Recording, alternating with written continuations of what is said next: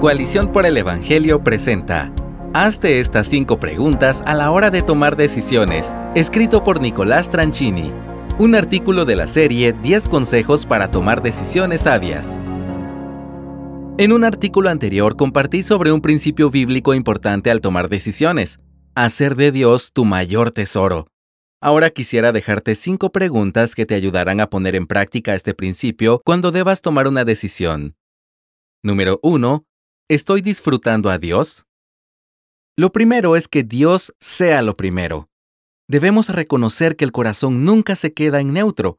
Si no estoy disfrutando a Dios, estoy disfrutando de otra cosa. Si estoy disfrutando de otra cosa, de mi ídolo favorito más probablemente, entonces mis decisiones estarán filtradas por el deseo de perpetuar y aumentar ese disfrute que promete llenar mi corazón vacío. Tú y yo deseamos aquello que promete llenarnos y completarnos. Podría ser un trabajo nuevo, una casa más bonita, un noviazgo o cualquier otra oferta de vida que se vea atractiva. ¿Cómo evaluar si algo nos conviene? ¿Cómo darnos cuenta si tiene el potencial de convertirse en un sustituto de Dios? Estando satisfechos en Él. Déjame ilustrarte lo que quiero decir. ¿Bajo cuáles circunstancias comerías un alimento podrido o en malas condiciones y que sabes que te hará mal? Solo lo harías si estuvieses terriblemente hambriento. Por ejemplo, encerrado en un campo de concentración o abandonado en una isla desierta. De la misma manera, elegimos lo que no nos conviene cuando estamos hambrientos y vacíos, la clave es considerar si Dios está en la cúspide de mi corazón al momento de tomar una decisión. Número 2. ¿Cómo se encuentra mi vida espiritual? Imagina que en los últimos años desarrollas una vida sedentaria y caes en el hábito de alimentarte con comida chatarra. Entonces un amigo te invita a correr una maratón. ¿Estarías en condiciones de afrontar el desafío? La respuesta es obvia, ¿verdad? Has llevado un estilo de vida incongruente con el desafío que se te presenta y eso te impedirá estar a la altura. Algo similar sucede con nuestra vida espiritual. Si estamos desvinculados de Dios y nuestra relación diaria con Él es casi inexistente, no podemos pretender usarlo como un astrólogo para que nos revele el futuro, como pretendía hacer Saúl en 1 de Samuel capítulo 28, del versículo 5 al 7. Dios no es un adivino con una bola de cristal a quien yo puedo visitar cuando me apetece. Debo considerar mi relación con Dios al tomar una decisión. ¿Cómo se encuentra mi vida de oración? ¿Y mis tiempos diarios de estudiar su palabra?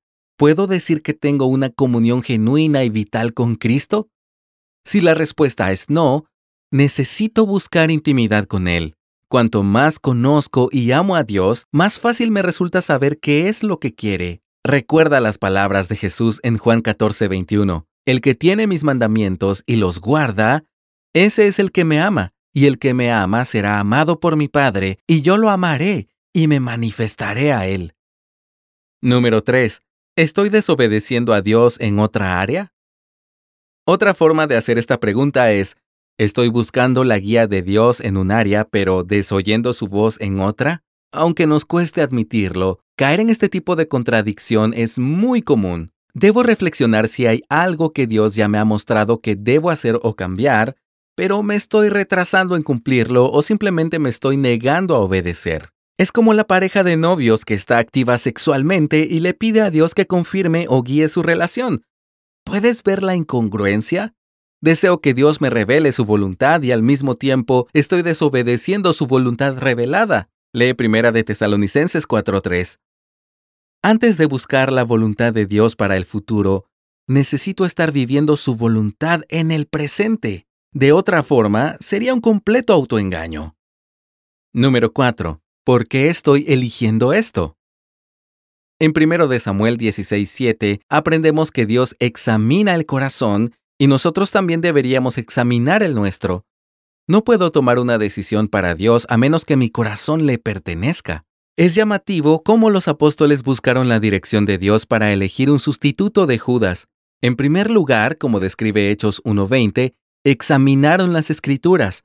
Luego, en el verso 23, dice que presentaron dos candidatos y finalmente, dice el verso 24, oraron de la siguiente manera. Tú, Señor, que conoces el corazón de todos, Muéstranos a cuál de estos dos has escogido. La cuestión más importante para los apóstoles fue el estado del corazón y por eso oraron. Cuando estés por tomar una decisión, es esencial que medites en las motivaciones de tu corazón. Número 5. ¿Puedo demostrar amor a Dios al hacer esto? Otras formas de hacer esta pregunta pueden ser, ¿tal decisión me puede alejar de Dios? ¿Tiene el potencial de impedir que ponga a Dios en primer lugar? ¿Conviene para mi vida espiritual? Como Pablo escribió en 1 Corintios 10:23, todo es lícito, pero no todo es de provecho. Todo es lícito, pero no todo edifica. En otras palabras, puede que haya elecciones que no sean malas en sí mismas, pero puede que sean malas para mí, tal como lo pone la traducción en lenguaje actual. Algunos de ustedes dicen, yo soy libre de hacer lo que quiera. Claro que sí, pero no todo lo que uno quiere conviene ni todo fortalece la vida cristiana. Por ejemplo, si luchas con estar soltero o soltera, deberías considerar si te conviene ir a tomar un café y abrir tu corazón con la persona que te invitó. ¿Tiene algo de malo? No. Pero, ¿te conviene? Me excedí un poco, ¿verdad? Después de todo, nadie se hace esas preguntas. Pero si eres alguien que de verdad quiere amar a Dios, deberías considerarlas.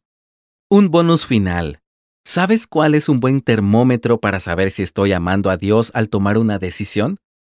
Cuando el aprecio de su amor por mí me conmueve de tal manera que me lleva a decir con sinceridad, sin importar los resultados de la decisión, tengo todo lo que necesito, lo tengo a Él.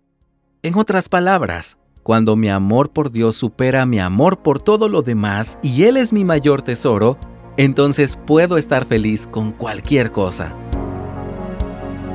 Gracias por escucharnos. Si deseas más recursos como este, visita coaliciónporelevangelio.org.